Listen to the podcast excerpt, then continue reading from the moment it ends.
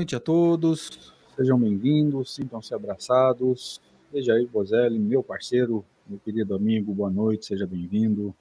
Aquele abraço, como Bo... você disse. Boa noite, meu caro André, aquele abraço. Bom, boa noite a todos que estão conosco, todos bem-vindos. Que tenhamos um, um encontro feliz hoje aqui novamente. Vamos então para os nossos movimentos iniciais, procurar relaxar, diminuir a sua atividade de pensamento. Nesse desacelerar do pensamento, é possível que você tenha um pouquinho de sono, isso é normal, é uma reação fisiológica. Respire profundamente, busque a interiorização, esqueça os planos para amanhã, o que aconteceu hoje. Vamos focar momentaneamente o espírito imortal e agradecer por essa oportunidade de estarmos aqui reunidos, buscando o conhecimento, buscando o entendimento da mediunidade à luz de Allan Kardec. Deus Pai, Todo-Poderoso, Inteligência Suprema, causa primeira de todas as coisas. Amigo Jesus, Espírito puro, um com Deus. Espíritos amigos, anjos guardiães de cada um de nós. Nosso, nossos primeiros movimentos são de gratidão pela oportunidade de estarmos aqui, buscando esse conhecimento que orienta e liberta como tu nos dissestes, Senhor, que a verdade nos libertaria. Agradecemos os espíritos amigos pelo amparo, pela, pelo apoio. E declaramos, Senhor, nesse momento, o nosso esforço para simpatizarmos com esses espíritos bondosos para que esse entendimento faça a diferença, Senhor, para todos nós, sempre em dois sentidos. Primeiro, a transformação moral necessária no nosso crescimento, e segundo, para possíveis alterações da nossa prática doutrinária, nesse caso, da nossa prática mediúnica. E é nessa expectativa de transformação, de mudança, de crescimento, que nós pedimos permissão para iniciar nesse momento mais um encontro para estudo de O Livro dos Médiuns. Que assim seja. Graças a Deus. Sim, seja.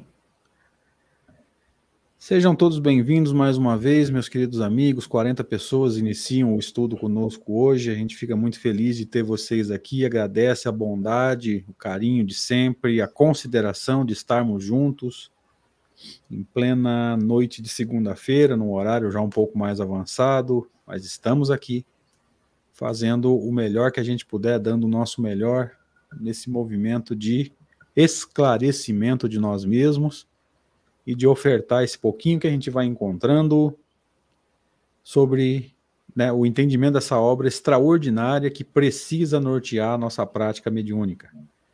Nossa gratidão à Rede Amigo Espírita, né, a gente é, direciona essa, esse agradecimento à pessoa do seu fundador, idealizador, nosso querido amigo Aparecido Santos, que possibilita, né, fornece, fornece para nós esse horário, dá essa oportunidade para a gente, esse espaço, para que a gente possa estar tá fazendo aí nosso movimento de instrução. Então, Zé, que Deus te abençoe e proteja sempre, que você fique bem e continue é, ofertando aí esclarecimento e bênçãos para os nossos amigos.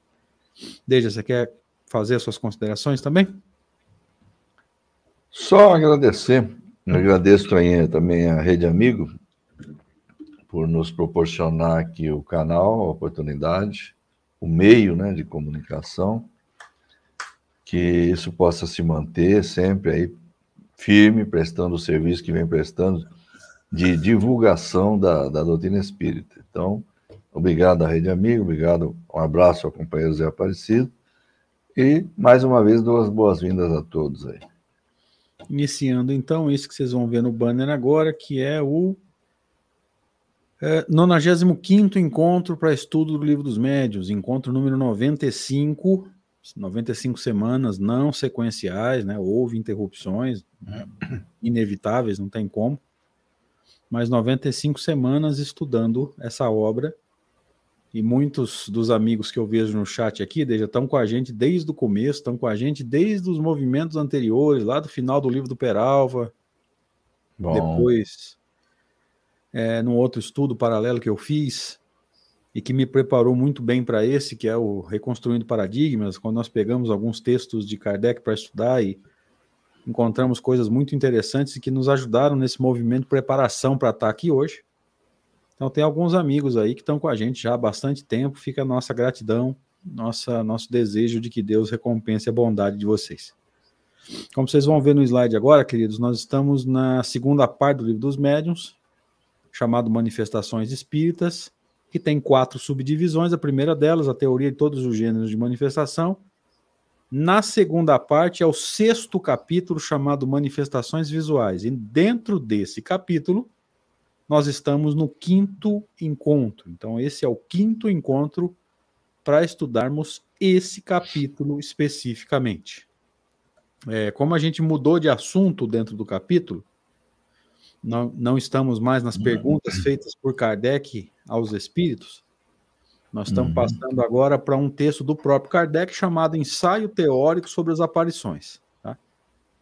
Então, gente, é... Kardec vai sintetizar aqui tudo que foi discutido lá naquelas perguntas, e se assim podemos nos expressar, né, já devidamente corrigido, já filtrado, né, já confirmado, através de outros espíritos, outros médiums, enfim. Atentemos agora, porque a, a versão de Kardec para as aparições a gente vai ver agora.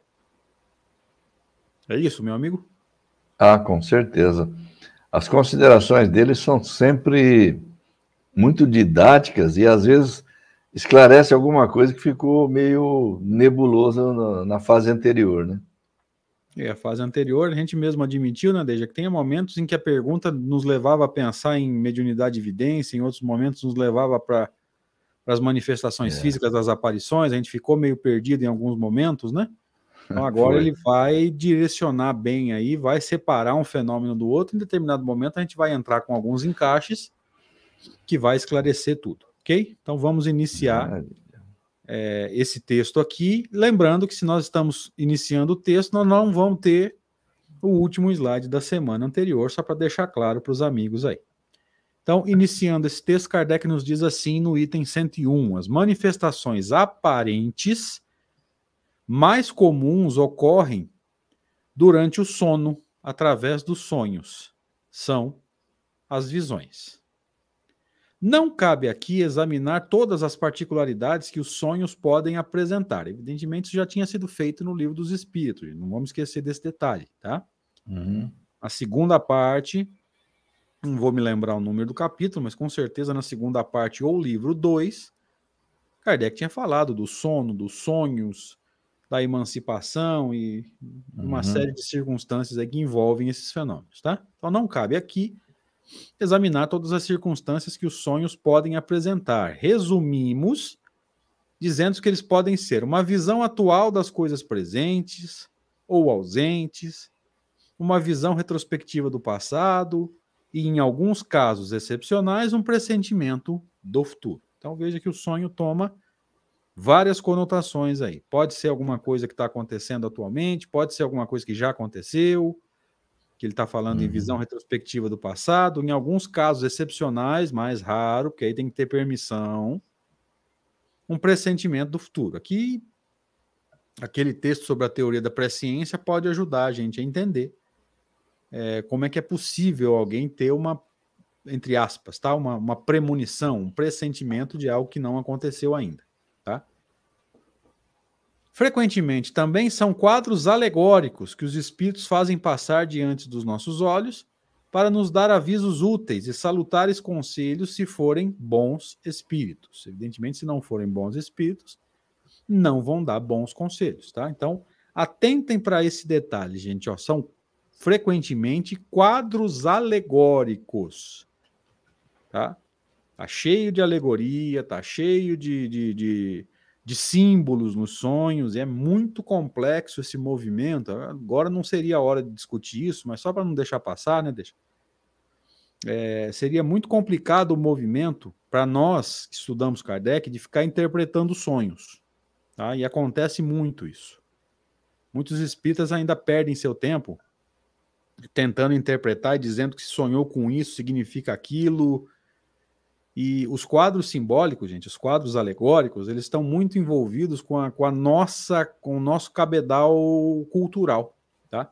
Então, o mesmo quadro mostrado para você e que você vai interpretar de uma forma, eu vou interpretar de outra, e por isso que não pode ser padronizado, tá?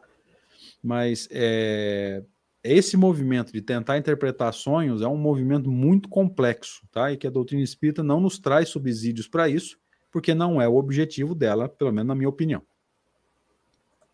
Sim. Seguimos? Seguimos. Vamos lá. Segundo slide de hoje, DGC teu. Vamos lá. Ou para nos induzir ao erro, ou eles lisonjear nossas paixões, se forem espíritos imperfeitos. A teoria que se segue aplica-se aos sonhos como a todos os outros casos de aparições. Veja só, a teoria que se segue aplica-se aos sonhos, como a todos os outros casos de aparições. Vê o Livro dos Espíritos, questão 400 e seguintes, que é onde ele trata lá desse esse assunto que você já mencionou aí, emancipação da alma, né? Acreditaríamos que seria ofender o bom senso de nossos leitores refutar o que há de absurdo e de ridículo naquilo que vulgarmente se chama de interpretação dos sonhos. Você vê que ele faz até esse comentário aqui, né? Eu não vou ficar refutando aqui essas coisas aí, dizendo que tem de absurdo, que tem de ridículo nisso, porque isso seria ofender o bom senso dos leitores. Interessante, né? É porque é óbvio que você tentar escrever um manual de interpretação de sonhos é, seria um absurdo. Você achar que aquele símbolo tem o mesmo significado para cada pessoa, para cada um que tem um sonho, que vê aquele, aquela cena e achar que aquela cena significa o mesmo para todo mundo, gente, é um absurdo desproporcional. É. Então Kardec não vai perder o tempo dele, literalmente, não. É, seria ofender o bom senso dos nossos leitores ficar refutando o que há de absurdo e ridículo naquilo que vulgarmente se chama de interpretação de sonho. Não é ah. objetivo da doutrina espírita. Que é a coisa tão óbvia. O que ele quer dizer? O que, que ele quer dizer? É uma coisa tão óbvia que, pô, não vou perder tempo. O, o, o, leitor já sabe, pô. Então eu não vou nem ficar aí falando nada, não. Quem gosta muito disso é quem joga no bicho. É, eu ia citar um autor aqui, deixa, mas deixa quieto que esse fim de semana a gente já foi meio afiado, né? Tanto no hum. sábado à noite quanto no domingo lá no, no papel do médio, a gente já bateu tanto que vamos pegar leve hoje, né? É, vamos mais light. É, podemos seguir? Vamos lá. Item 102. As aparições propriamente ditas ocorrem no estado de vigília. O cidadão está acordado, ele não está em transe. E quando se está no gozo da plenitude da inteira liberdade de suas faculdades, ou seja, o cara está plenamente consciente, tá? Geralmente elas se apresentam sob uma forma vaporosa e diáfana. Deja, você está com, com, o livro dos médios aberto aí? Tô. Geralmente está. Nesse termo diáfana, tá, nas outras traduções também está assim? Deixa eu ver aqui. Apresenta geralmente com uma forma vaporosa e diáfana. Tá, mesma, mesmo termo, né? Essa é do Herculano. Deixa eu ver na, na do Salvador Gentili aqui. Vaporosa e diáfana. Então, se os amigos estiverem com o livro aberto e tiver algum termo diferente, gente, coloca para gente aí no chat, tá? E aí ele prossegue. Algumas vezes vaga e imprecisa. Com frequência, a princípio, elas são uma luz esbranquiçada, cujos contornos desenham-se pouco a pouco. Então, aqui bem no começo da, na, vamos dizer, né, na, fase inicial do desenvolvimento de, da, dessa possibilidade, é, Messalina está dizendo, já está diáfana também na do Guilherme Ribeiro. Então tá beleza. Ah, então. É... a princípio, né, com frequência, uma luz esbranquiçada cujos contornos desenham-se pouco a pouco. Né? Então veja que é um fenômeno aí que vai se desenvolvendo gradativamente, tá? Uhum. Vai ficando cada vez mais nítido. Quer complementar, querido? É, é bom, é bom é, fixar bem é, a primeira informação. É, é claro que nós já compreendemos, mas só para fixar. As aparições propriamente ditas ocorrem no estado de vigília. Vigília, acordado, no pleno gozo da, da, da, da é, liberdade das faculdades, pleno gozo das faculdades, inteira liberdade delas, né? Então é isso que é aparição, que ele chama de aparição, propriamente dita, né?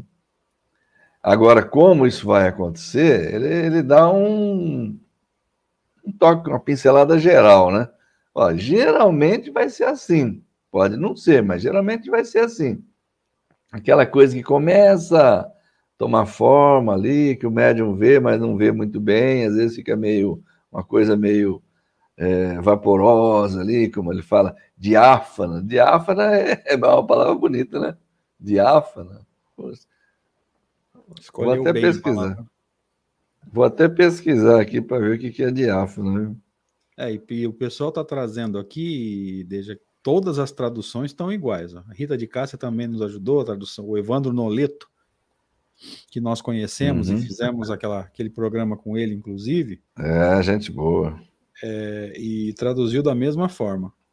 Límpida, translúcida. Beleza? Transparente, né? É, por aí nesse, nesse sentido, né? É mais ou menos assim, eu acho. É, o sentido é mais ou menos esse mesmo. Parece é ser. Esse, é, parece ser, parece ser. Seguimos? Vamos embora. De outras vezes, as formas são nitidamente acentuadas. Você vê, geralmente ele deu uma pincelada no, no geralmente lá, né? De outras vezes, as formas são nitidamente acentuadas e distinguem-se os menores traços do rosto. É uma coisa bem mais nítida mesmo, né? A ponto de se poder fazer dele uma descrição muito precisa, né?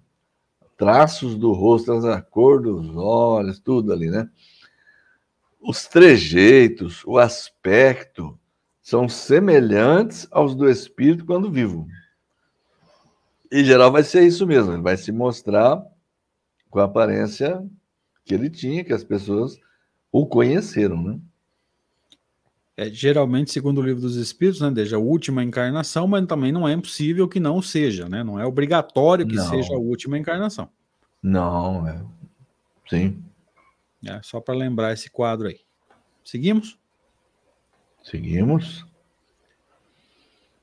Como pode tomar todas as aparências, o espírito apresenta-se com a que melhor possibilite seu reconhecimento. Acabamos de falar. Pode ser uhum. da última encarnação? Pode. Pode ser de outra encarnação, quando nós o conhecemos numa outra situação? Pode também.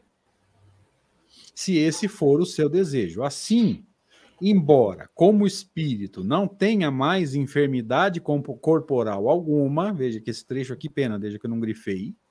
É, isso é legal. Ó, quando você, se você é médium vidente, ouvir uma aparição e vê lá o espírito com uma, uma ferida, um câncer de pele, gente, é só aparência, ele não tem, viu? Ó, não tenha mais enfermidade corporal alguma, ele se mostrará estropiado, manco, corcunda, ferido, com cicatrizes, se isso for necessário para isso. constatar a sua identidade. Então, é uma, é uma aparência que ele vai dar ali momentaneamente, não tem mais. E aliás, a gente pode até extrapolar o raciocínio, né? É, é aparência, mas pode não ser ali uma questão momentânea. Ele realmente acredita que ele tem aquilo, então ele vai manter aquela aparência não só na aparição. Uhum, tá? Se ele estiver fixado ali, ele acredita que ele realmente ainda não tem o braço, o braço amputado, ou ele nasceu sem o braço esquerdo, por exemplo. Tá? Uhum. É, ele tanto pode aparecer sem o braço para mostrar a si mesmo, quanto ele pode ser visto o tempo todo sem o braço, porque ele acredita que ele realmente não tem. É, ele se vê daquela forma, né? É, a imagem que ele tem de si mesmo é aquela, então o perispírito vai tomar aquela forma, tá? Vamos lá. Êxopo, por exemplo, como espírito, não é Esopo. disforme. Esopo? Ah, é, não tem acento. Esopo. É. Por exemplo, como espírito não é disforme. Mas se o evocarem como Esopo, mesmo que tenha tido várias existências posteriores, ele aparecerá feio e corcunda com o traje tradicional, porque ele foi evocado daquela forma. Uhum. Ele vai escolher, é, ele vai escolher provavelmente aquela aparência para se fazer reconhecer por um possível médium vidente que ali esteja, ou no caso de uma aparição e tal, ele vai mostrar aquela forma para se fazer é, reconhecer, né? Perfeito. É o que isso aí é o que já vem sendo tratado, né, André? É mais ou menos um, um procedimento geral dos espíritos, né? É mostrarem-se da forma que melhor os, os identifique na, na, na lembrança da- das pessoas, né? E não precisa ser necessariamente essa última encarnação que teve aqui agora, junto com a gente. Pode, como esse caso aqui, por exemplo, ó, se eu, pegou o exemplo do Esopo, mas eh, digamos que a gente pegasse aí o Dom Pedro II, por exemplo, né? Bom, vamos evocar o Dom Pedro II aí. Ele vai aparecer daquela, daquele jeito que a gente lembra dele nas fotografias aí, né? Nas imagens, nos desenhos, nas pinturas, É. né? Exato.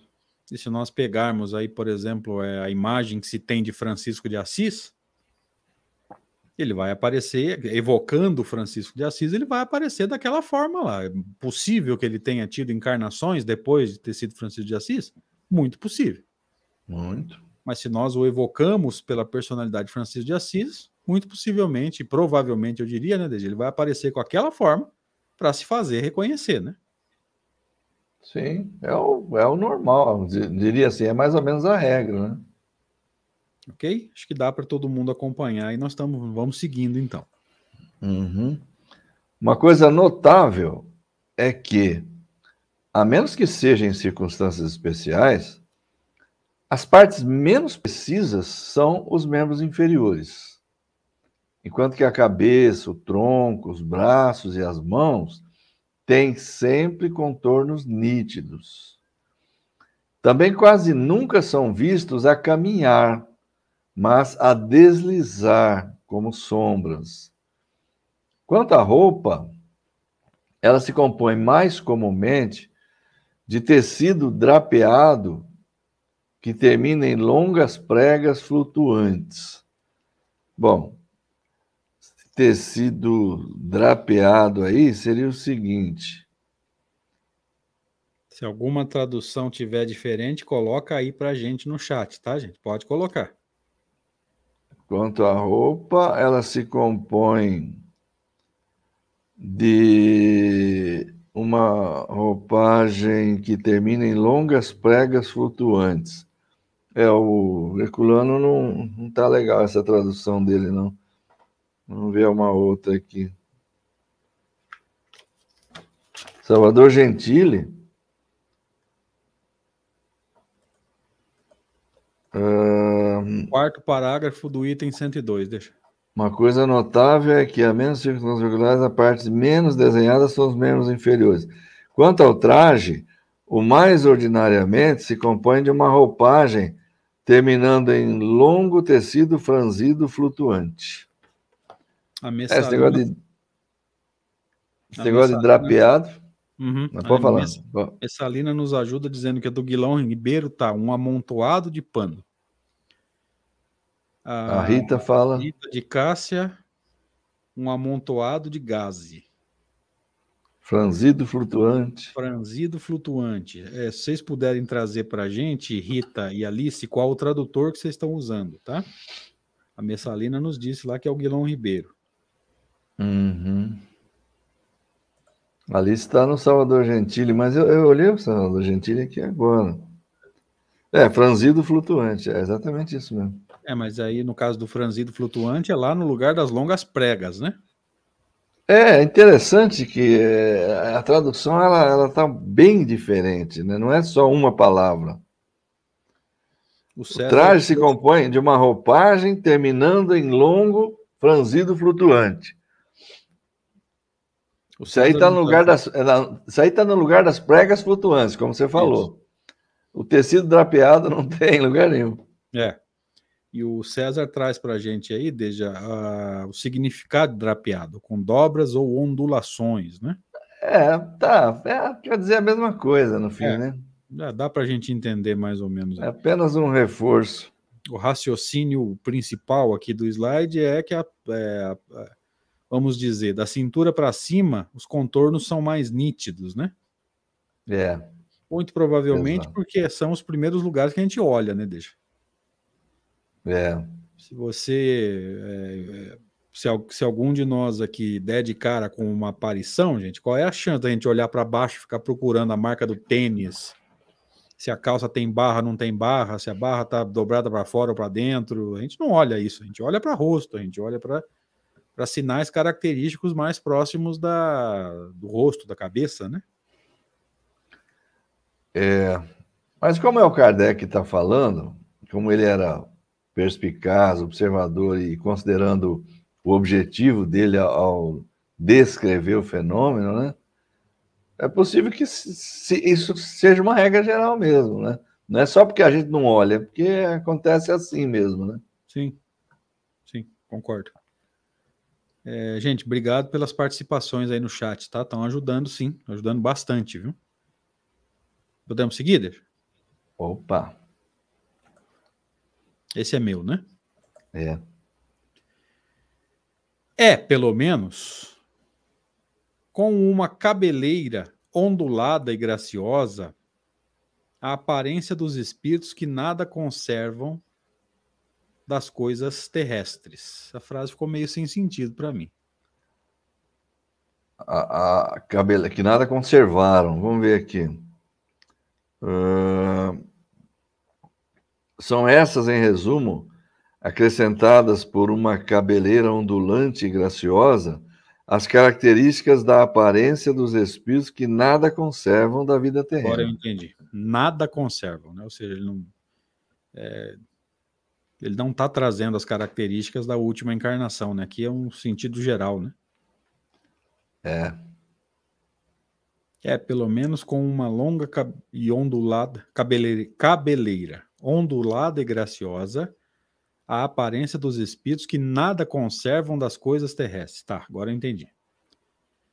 Os espíritos comuns, porém, aqueles que conhecemos, geralmente apresentam os trajes que usavam no último período da sua existência. Ó. Mais detalhado ainda, deixa. É. Não é só a aparência da, da última encarnação ou da encarnação quando nós o conhecemos. Ó que tem um detalhe a mais. Ó. Apresentam os trajes que usavam no último período da sua existência, para caracterizar mais ainda. Tá? É, espíritos comuns, né? Espíritos que a gente conheceu aí e tal. Geralmente porque eu, ele apresentava, no, ele usava, está acostumado com aquela roupa lá, talvez seja que está mais fixado na memória dele, né? Fixado na memória, exatamente. Principalmente por ser, como o texto disse aqui, né? O último período da existência, né? O que está é. mais próximo, assim, né? Agora, no, na frase anterior, né, André, como ele está falando de espírito que já não tem nada da, das coisas terrestres, né? Então, esses não guardam relação com o traje que usaram agora, né? Sim. A Ana Cristina pergunta aqui se a roupa faz parte do perispírito. Ana, também é aparência. É o Também próprio espírito. Tá? O é. próprio espírito mostrando uma aparência, tá? É, cuidado com aqueles textos que falam que da, das fábricas de tecido no plano espiritual. Vai com, vamos com calma com isso, gente. É. Porque daqui a dois ou três capítulos nós vamos estudar um, um, capítulo extraordinário chamado Laboratório do Mundo Invisível. A gente vai entender algumas coisas aí, se eu quiser. Estando eu desencarnado, se eu quiser aparecer para qualquer um de vocês com uma camisa amarela ou com uma camisa azul, Basta eu pensar e a aparência se altera automaticamente, tá? Então vamos com Exato. calma com determinados textos que vocês vão encontrar aí na, na, na literatura o... dita espírita, tá? O André, o espírito não precisa ir lá no guarda-roupa escolher a, a camisa, nada não, né? Não, nem tem guarda-roupa. Só para dar um passo à frente. Ali. É. E, tomando, e tomando cuidado, porque esse fim de semana nós batemos pesado. Né? Pois é. Vamos lá. Frequentemente possuem atributos característicos de sua elevação. O que, que ele está falando aqui, gente? Atributos característicos do nível evolutivo em que ele está. Tá? Como uma auréola, asas, para aqueles que podem ser considerados como anjos, enquanto que outros possuem aqueles que lembram suas ocupações terrestres. Assim, um guerreiro poderá aparecer com a sua armadura um sábio com livros. Tudo isso nós vamos entender lá no capítulo do Laboratório do Mundo Invisível, tá, gente? O que, que é isso aqui? Ele está dando ao perispírito é, a aparência e, às vezes, formando algum objeto fluidicamente. É isso que nós vamos estudar lá no, no Laboratório do Mundo Invisível, a formação de objetos fluídicos que vai caracterizar o espírito, tá? Aqui quando ele fala auréola, asa, evidentemente que o espírito não tem auréola, não tem asa, tá? Ele vai dar essas características para mostrar a sua elevação, principalmente quando ele se mostra, gente, para alguém que acredita que o anjo tem auréola e asa. Uhum. Para mim e para você que estudamos doutrina espírita, que estudamos as obras de Kardec, ele não precisa aparecer com nada disso. Não. Agora, para quem acha que existem os anjos e que eles têm asas e auréola, não é, não é impossível que assim ele se mostre, mas não quer dizer que ele tenha esses atributos, tá? Lá no laboratório, já que você mencionou, André, essa questão da aparência e dos trajes, vai ter bem claramente, como você já falou. Tem lá uma perguntinha assim: as roupas que os espíritos aparecem vestidos são alguma coisa? Um negócio assim. E os espíritos dizem: já não vos dissemos que o próprio perispírito é alguma coisa? Ou seja, não, não tem como sair fora disso. Não tem fábrica de, de roupa, fábrica de tecido, confecções, lojas vendendo nas, nas esquinas das é. ruas, né? Seria, é, CIA Fluídica, lojas Renner Fluídica. Renner, né? Cartão da. Tem até cartão de crédito lá no cartão da, da loja. Logo, logo vai aparecer, pode esperar, viu? Começamos já, hein? Tava segurando até agora, hein? Vamos lá? Vamos ser. Um assassino com um punhal, etc. Ele vai se apresentar de uma forma característica, né? Os espíritos superiores têm uma figura bela, nobre e serena. Os mais inferiores, alguma coisa de selvagem, de bestial por vezes trazem ainda as marcas dos crimes que cometeram ou dos suplícios que suportaram, né? A questão do traje, olha lá, a questão do traje e de todos esses objetos acessórios é talvez a que mais espanta. Nós a ela retornaremos num capítulo especial, porque ela se liga a outros fatos muito Provavelmente está atrás da, da foto. Importantes. Tá. Importantes. Provavelmente está atrás da foto. Eu tinha que ter é. empurrado um pouquinho de lado, gente. Vocês nos perdoem aí, por favor. Muito importantes, tá? Faltou a palavra importantes aí. Beleza. Aí, o que, que a gente vê, André?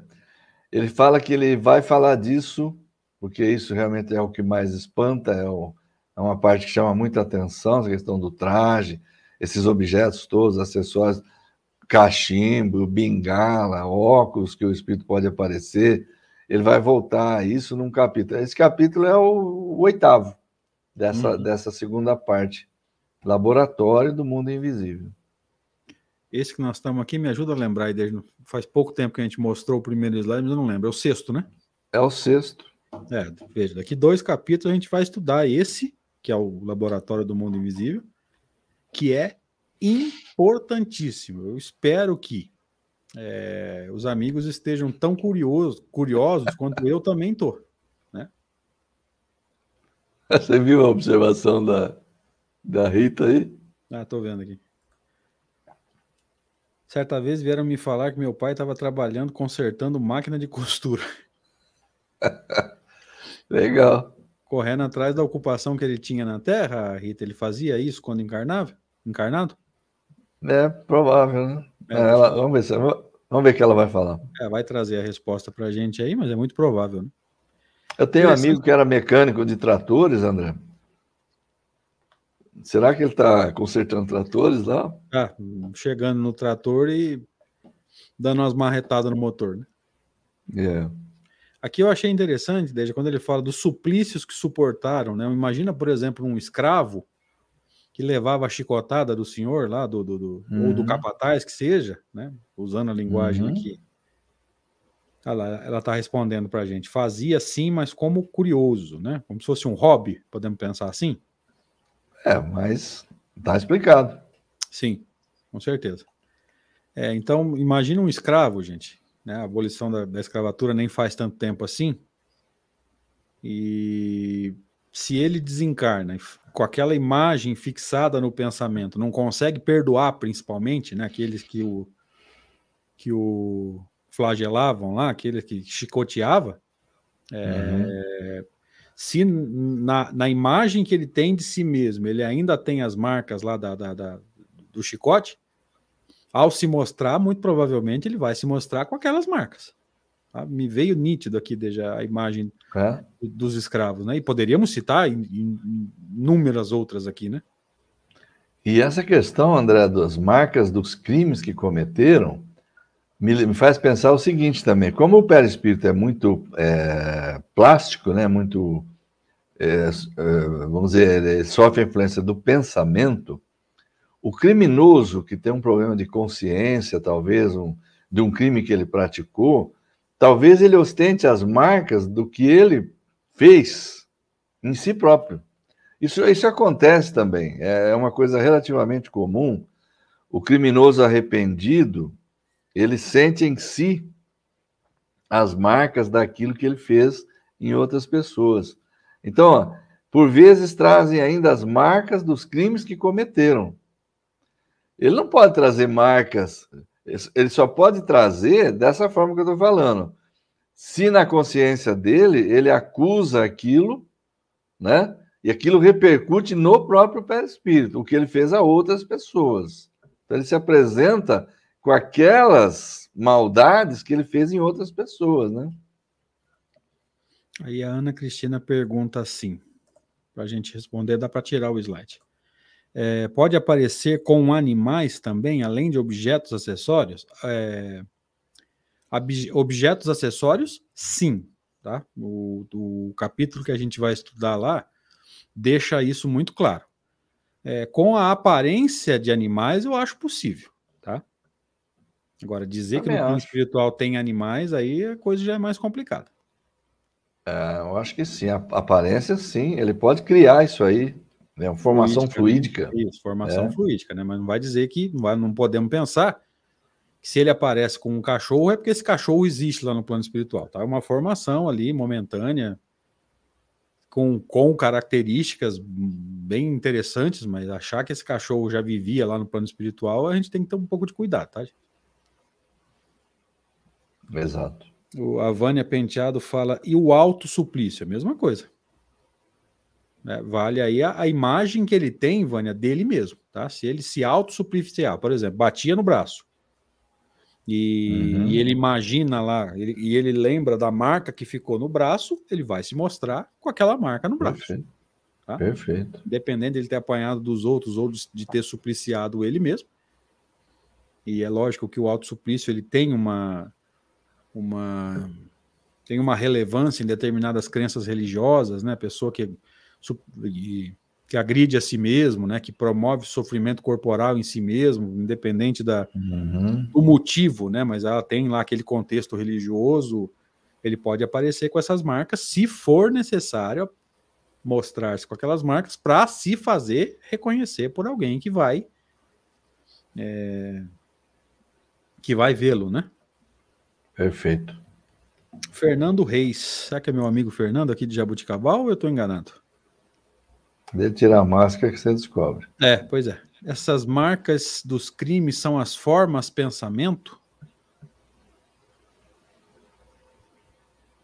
Não, não é isso. Não é bem isso. Eu, eu acho que esse negócio de formas pensamento, gente, não tem tanta tanto fundamento assim na obra de Kardec, tá? A gente tem que ter um pouco de cuidado com alguns conceitos que são pegos em determinadas obras e que nem sempre tem muita, tanto fundamento assim no pensamento de Kardec, tá? A não ser que a gente chame de, de, de formação fluídica. Formação fluídica é se forma pelo pensamento. Às vezes, às vezes a diferença está apenas nas palavras aí, né? No jeito de falar, né, André? Não sei. Pode ser. Só uma diferença de, de, de, de termos, né? É, pode ser. Não sei se na ideia também tem alguma diferença, né? Uhum. A Ana pergunta o que é momentâneo considerando a eternidade. Momentâneo aqui nesse caso é uma formação fluídica que ela, ela é, é formado para caracterizar mas que na verdade não existe. Tá? Então é óbvio que quando um, o cidadão estava encarnado, Ana, e ele fumava um charuto ou um cachimbo, vai, pronto. Ele vai se mostrar com aquele cachimbo? Vai. Os espíritos vão dizer que aquele cachimbo pode ter, é, inclusive o cheiro lá, do característico, pode, mas é, não quer dizer que esse cachimbo exista. Tá? É só uma formação ali momentânea que vai deixar de existir, vai, vai desaparecer que o espírito forma para se mostrar, tá? Não quer dizer que ele tenha um cachimbo com ele o tempo todo, tá? Ele forma ali, mostra, depois desaparece. É isso, deixa? É, concordo. Ok? Podemos seguir, né? Vamos embora. Esse aqui foi você que leu, né? É, é. Agora é seu. Vamos lá, item 103 começando então. Dissemos que a aparição tem algo de vaporoso, em certos casos, poder-se-ia compará-la à imagem refletida num espelho sem aço. É, só o vidro, né? Uhum. E que, apesar de sua nitidez, não impede que se vejam através dela os objetos que se encontram por detrás. Ou seja, ele é translúcido, né? É. Então, em, nessas situações, daria para ver o que tem atrás dele dá essa conotação de transparência, né? Não, não 100% uhum. transparente, né? Isso. É o espelho. É o espelho sem aço mesmo. Vendo através do vidro, né? Uhum. Geralmente é assim que os médiums videntes as percebem.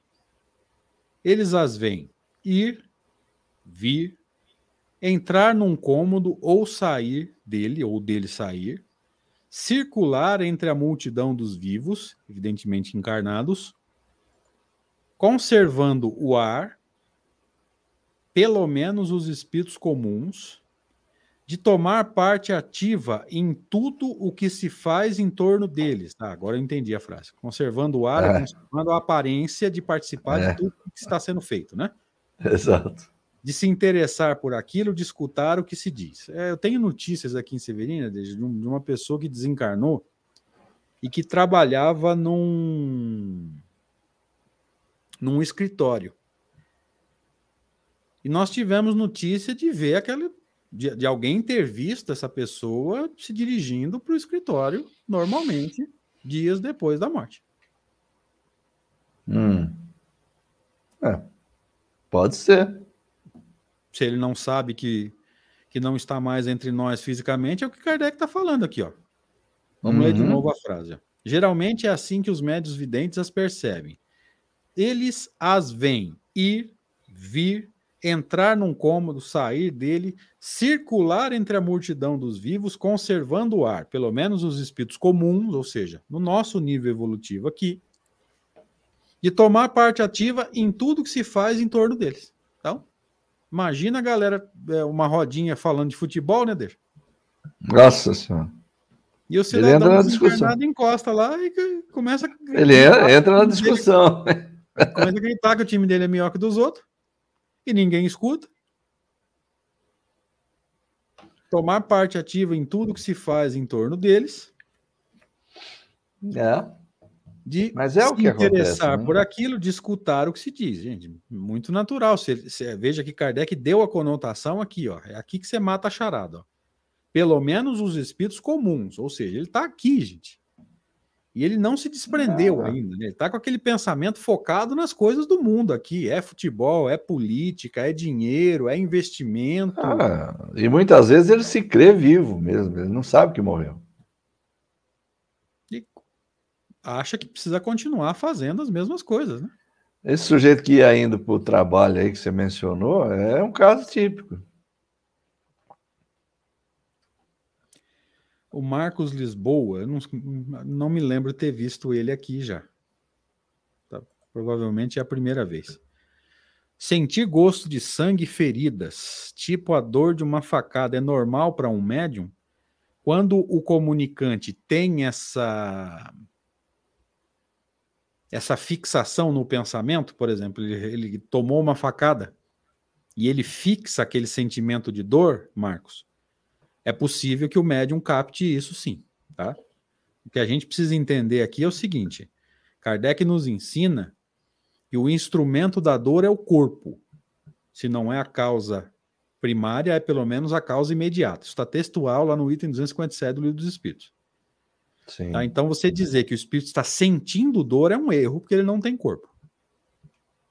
Aqui a gente tem que pensar que o espírito lembra de dor, provavelmente fixou aquela sensação e é o que o uhum. médium está captando. Agora, a primeira parte da sua pergunta, sentir gosto de sangue, eu não entendi.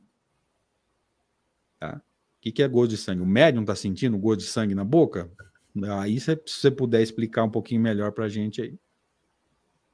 É, essa parte é um pouco mais difícil. O César está falando com Ares de quem participa. Essa aí é a expressão do, do Herculano aqui. É, e ele tá, tá nos ajudando a entender aquela parte que eu fiquei meio boiando aqui, demorei um pouco é. para entender. A... Conservando o ar, você pensa primeiro no ar da, da, da respiração, coisa assim, né? Sim. É, o ar aqui é conservando a característica é, de quem ainda se interessa pelas coisas. É, o jeitão, é o jeitão de estar tá participando. Então, né? A Wanda, desde lá de, de Sales, já deve ter, ter, ter estado lá no centro. Eu, há muitos Diz que anos. lá em, Diz que lá em Sales tem uma senhora que é vista ainda normalmente para missa. É o mesmo caso da pessoa que trabalha é. aqui. Não é, de, não é de duvidar, não. Não. Aí ele, o Marcos nos ajuda aqui. Sensação de sangue, tipo gosto e cheiro. Eu já ouvi relatos de pessoas, Marcos, que diziam sentir gosto de sangue, cheiro de sangue, naquele dia aconteceu coisas muito desagradáveis, como se fosse um presságio tá? Mas é, não me lembro de ter lido nada em Kardec, ou seja, talvez o presságio interpretado ou a angústia de alguma coisa que vai acontecer e captou-se fluidicamente leva a uma sensação, mas sentir gosto e cheiro de sangue. Até me perguntaram uma vez se era possível sentir gosto de sangue, desde eu, com essa língua comprida minha, falei, se o cidadão tiver gengivite, muito provavelmente, né? É, Vampiro também, que, que gosta de chupar sangue. Não, eu fui mais realista, eu fiquei na gengivite. É. É, Marcos, com brincadeiras à parte, acho que deu para entender o que a gente quis passar? Tá, talvez aí o, a captação de alguma coisa que pode acontecer ou que vai acontecer, porque a teoria da presciência vai nos dizer a premonição não é impossível, né? E na hora de interpretar, simbolicamente, você às vezes interpretou dessa forma, né? Mas sentir o gosto de sangue na boca, não vejo uma forma da gente interpretar isso de forma mais concreta em Kardec. Tá? É, eu não me lembro de nada. Também não me lembro de nada sobre isso, não. Também não. Seguimos? Vamos embora.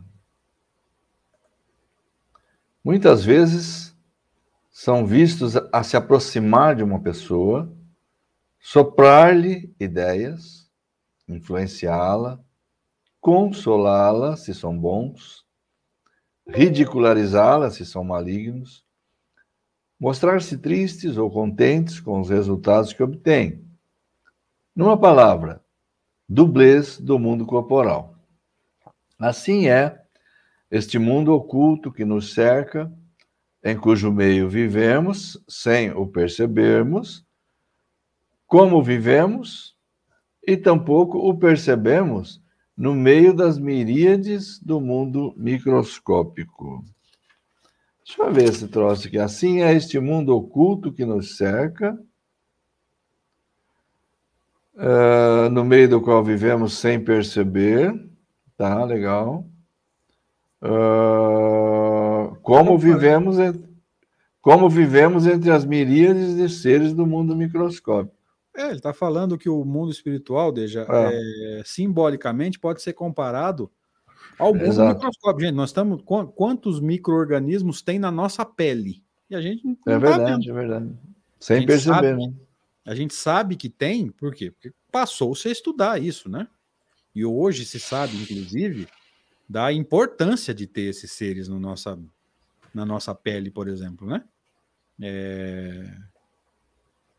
Fazendo, fazendo a limpeza das, das, das células mortas, né? Se não fizessem isso, nós teríamos problema. E aí a gente toma banho para quê? Para que esses micro-organismos na pele não se reproduzam em excesso, a gente não perca o controle da situação. Tá? Então, por exemplo, esse mouse que eu tenho na minha mão direita, esse microfone na, aqui próximo da minha mão esquerda, esse computador, tudo isso tem germes, bactérias, é, enfim. Né? Gosto muito quando Kardec fala, salvo engano, no capítulo 28 do Evangelho segundo o Espiritismo, deixa, que a ciência estuda é, o plano físico, assim como a mediunidade é o instrumento de estudo do mundo espiritual. É. Adoro aquela. Fala isso. Adoro aquela essa colocação de Kardec e uso ela num seminário, inclusive, né? É. Então, é, da mesma forma que existe aí uma infinidade de vírus, bactérias que a gente não vê, mas que estão aqui, e, e em pandemia a gente sabe exatamente o que, que é isso, né, gente? Nós estamos aí caminhando, né? Ou pelo menos a gente acredita e deseja isso, né? que estejamos caminhando para o final de uma pandemia, a gente está vendo o estrago que um vírus pode fazer. Só no Brasil aí, não estou acompanhando de perto, mas quase 700 mil pessoas morreram. Não sei se chegou a 700 já, mas deve estar tá beirando. Ixi. Então, olha, é, o que, que pode acontecer por falta de cuidado na proliferação de um vírus, né? Então, por analogia, o plano espiritual tem essa característica também. Ele está aqui ele é paralelo ao nosso e a gente não vê. Alguns veem, né? Outros sentem. Outros de nós aí passam pela vida e nem param para pensar nisso. Exato.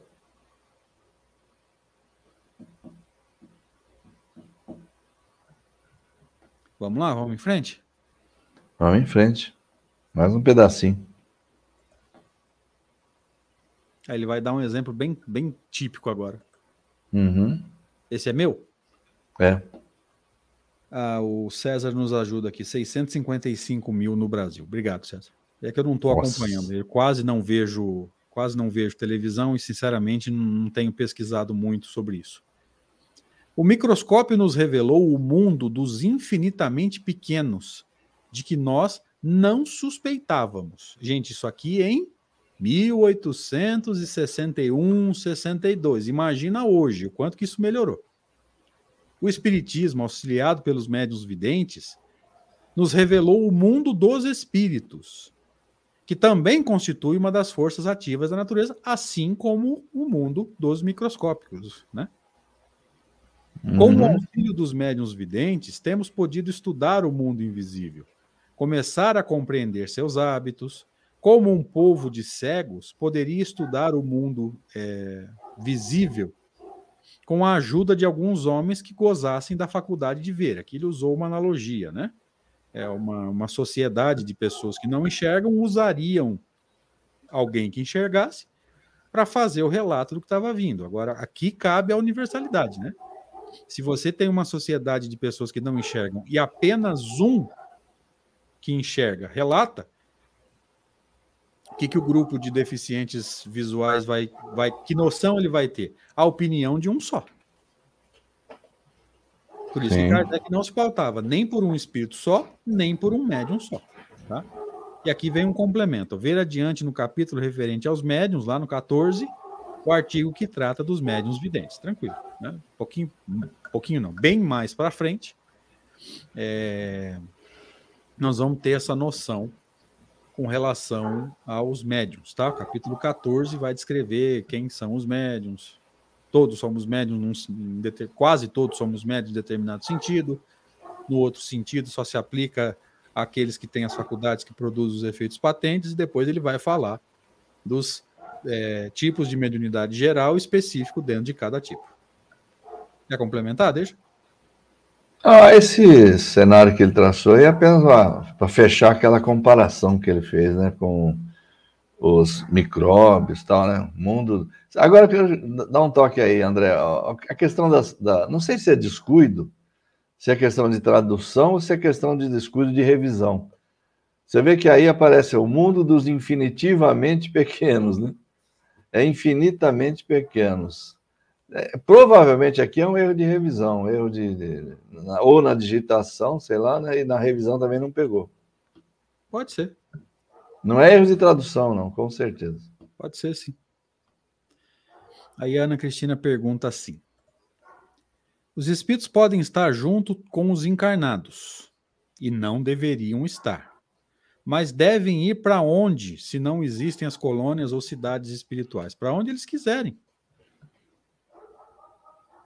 É, aqui o importante. E puderem. E é, puderem. Exatamente para onde quiserem e puderem. O que a gente precisa entender, Ana, é que pelo pensamento de Kardec, caso a gente tenha entendido certo, que eu já não posso afirmar não existem. Eu posso afirmar não encontro em Kardec nada que me faça pensar num plano espiritual sitiado. Tá? Sitiado em que sentido? Círculos vibratórios, daqui para cima é cada vez mais leve, daqui para baixo cada vez mais pesado. Gente, isso aí é a sofisticação da teoria do céu e do inferno. Tá? Então não posso dizer não existe, posso dizer em Kardec eu não encontro nada que me faça pensar assim. Mas nós não podemos pensar que não existem aglomerações por afinidade. Nós só estamos dizendo que não tem lugar para isso. Por que, que os suicidas têm que estar num vale? Eles não podem estar na porta da casa de alguém que está pensando em se suicidar? Para tentar é, influenciá-lo a cometer o erro que eles já cometeram? Por que, que eles têm que estar num vale? Eles vão para onde eles quiserem, se tiverem permissão para entrar.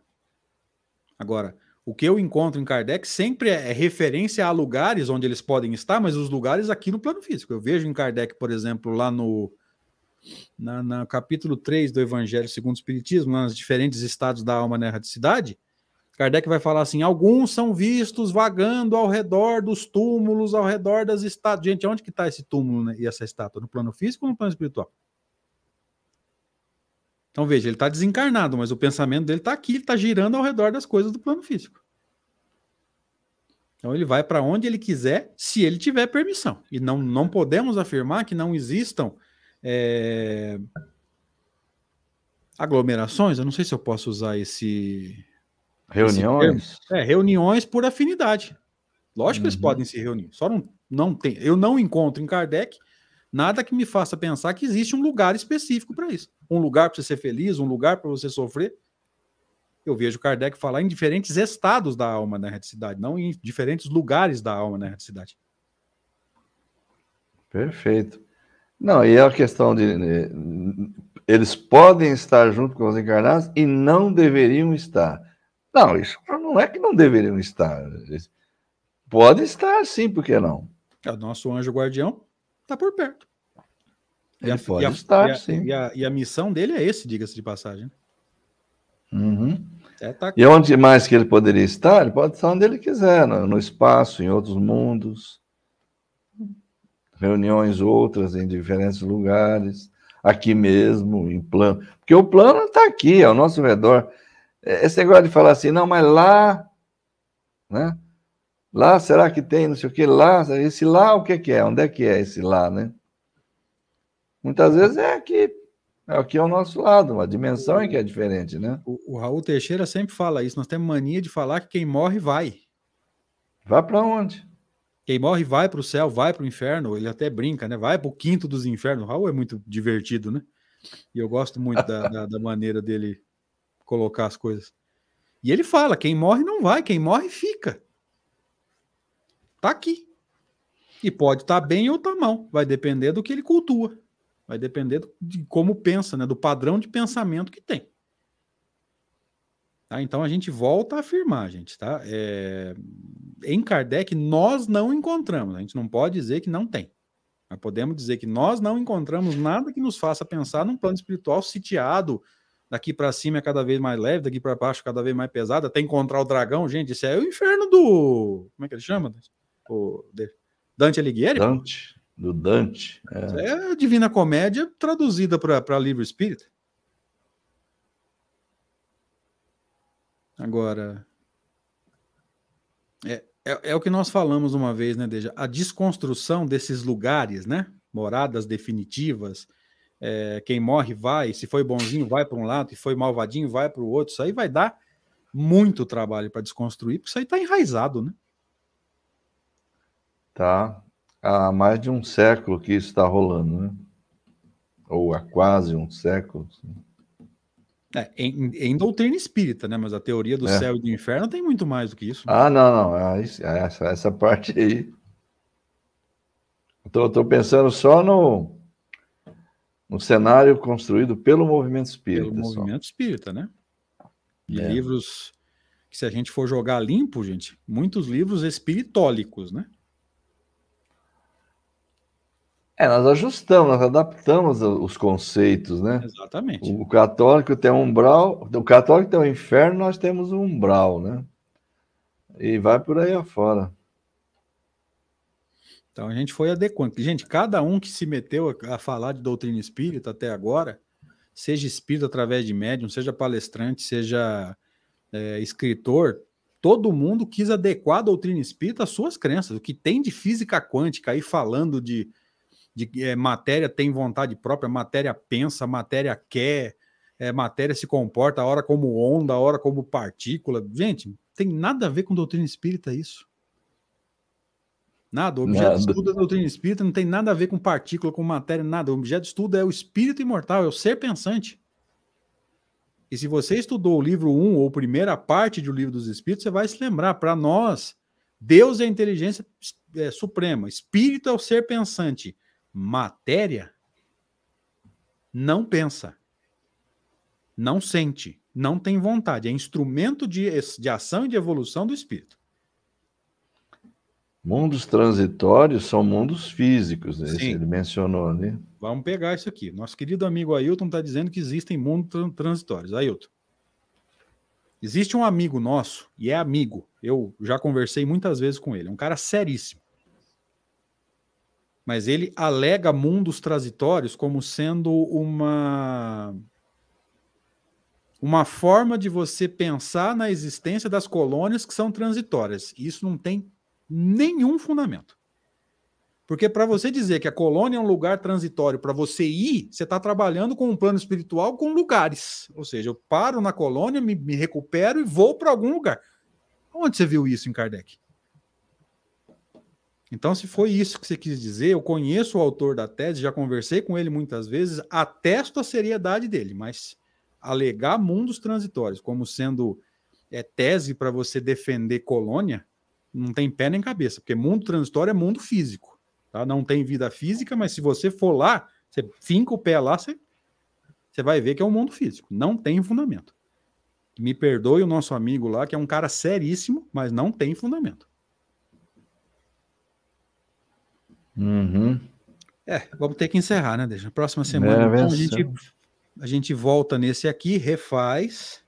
Volta para o microscópio. Ah, tá. O, o Ailton está dizendo que não crê nas colônias. Tá. É, é que você falou dos mundos transitórios, Ailton. Eu achei que fosse a tese lá. Eu achei que você tivesse feito essa associação. Então, na próxima semana, a gente volta nesse aqui, né? Refaz essa analogia de Kardec e dá prosseguimento. Pode ser, deixa? Vou falar para Ana Cristina. Ana Cristina, dá uma lidinha no livro dos Espíritos, que tem lá tudo isso, mundos transitórios, lá você vai entender.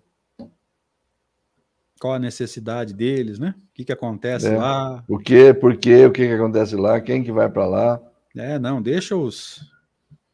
Deixa Dá uma olhadinha os, lá. É, deixa os livros paralelos aí, né, a, a, os contos da carochinha espírita de lado, vamos estudar Kardec, que aí não acontece esse tipo de coisa.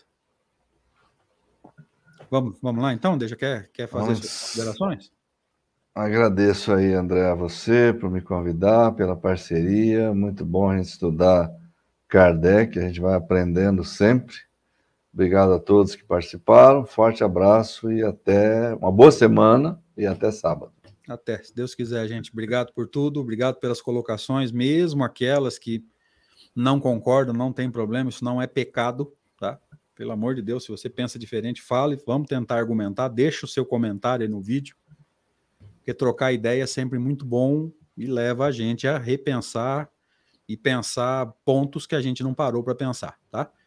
Então, que Deus abençoe a nossa semana. Obrigado por tudo. Fiquem com Deus. Abraço.